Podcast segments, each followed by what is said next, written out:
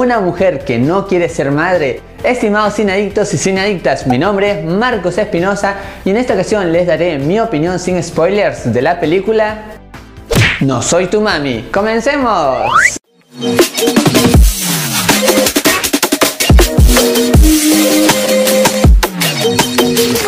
Bienvenidas y bienvenidos a su canal Marco de Cine, su canal en donde les contamos qué tal están las películas del momento. Ahora, sin más que decirles, iniciamos nuestra crítica.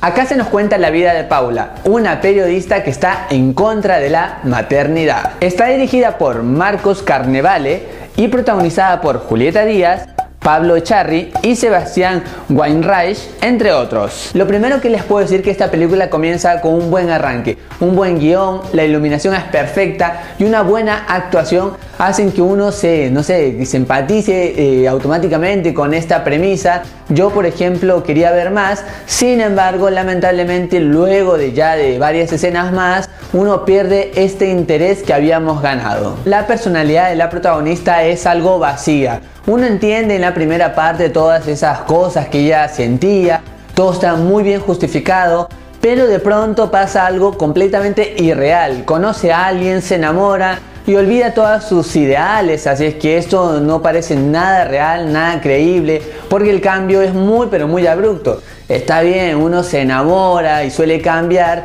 sin embargo acá el cambio es tan rápido que simplemente se ve vacío, absurdo y muy forzado. El humor está presente en esta cinta, lleno de clichés y gags muy utilizados, pero sin embargo a mí no me molestó y sonríes y te ríes más de una ocasión. Y en gran parte el humor estuvo a cargo de los personajes secundarios que simplemente son fascinantes. Algo muy positivo en esta historia es que se reflejan algunos temas actuales de la sociedad y esto aunque pareciera que está algo sacado de los pelos es muy real y bueno, te ríes porque quizás te puedes identificar en más de una situación. Por ejemplo, hay algo de un grupo de WhatsApp de madres y medias cosas locas al simple vista. Y sin embargo, son momentos geniales. Yo me reí mucho porque muy en el fondo sabemos que siempre conocemos a una madre quizás muy parecida a lo que vemos en esta película. El reparto técnico no me pareció malo, pero tampoco me pareció algo muy bueno. La música, mm, no sé, me pareció que pasaba muy desapercibida, pero no me molestaba. Lo que sí me molestó fueron los primeros planos. Se veían desprolijo, había algo que no terminaba de cerrar y en cuanto a la cámara es algo que me disgustó. Los argumentos que se plantean en esta película sobre la maternidad, ser o no ser madre, son fundamentales y buenos en muchas escenas pero luego ya cuando hay este cambio del personaje, que cambia de, actitudes, se pierde mucho de esto y es una pena porque esto sí tenía potencialidad y luego ya se hace algo más plano y mucho más cliché. En lo actoral, en cuanto a la actriz que representa a la niña, fue una de las mejores cosas que pude ver en la película porque ella era muy divertida, muy natural y era un punto muy indispensable en toda esta historia. Díaz, por ejemplo, esta actriz marca muy bien su personaje con esas miradas, esa fuerza de voz, así es que eso ayuda también mucho en crear un personaje que al menos logre empatizar con el público. Ahora hablemos del tercer protagonista que es Charlie, pues acá hace un papel igual que los otros.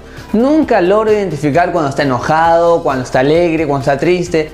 Es decir, en todas las películas que he visto siempre actúa haciendo lo mismo, el mismo personaje. Lamentablemente a mí no me gustó la interpretación de este personaje. Digamos que en esta película estuvo un poquito mejor sin embargo, le falta mucho que transmitir al público. No Soy tu mami es una película que por momentos entretiene y te hará reír. Sin embargo, hay muchas cosas que se quedan a mitad de camino. Así que por todo lo mencionado, yo le doy dos estrellas y medias de 5.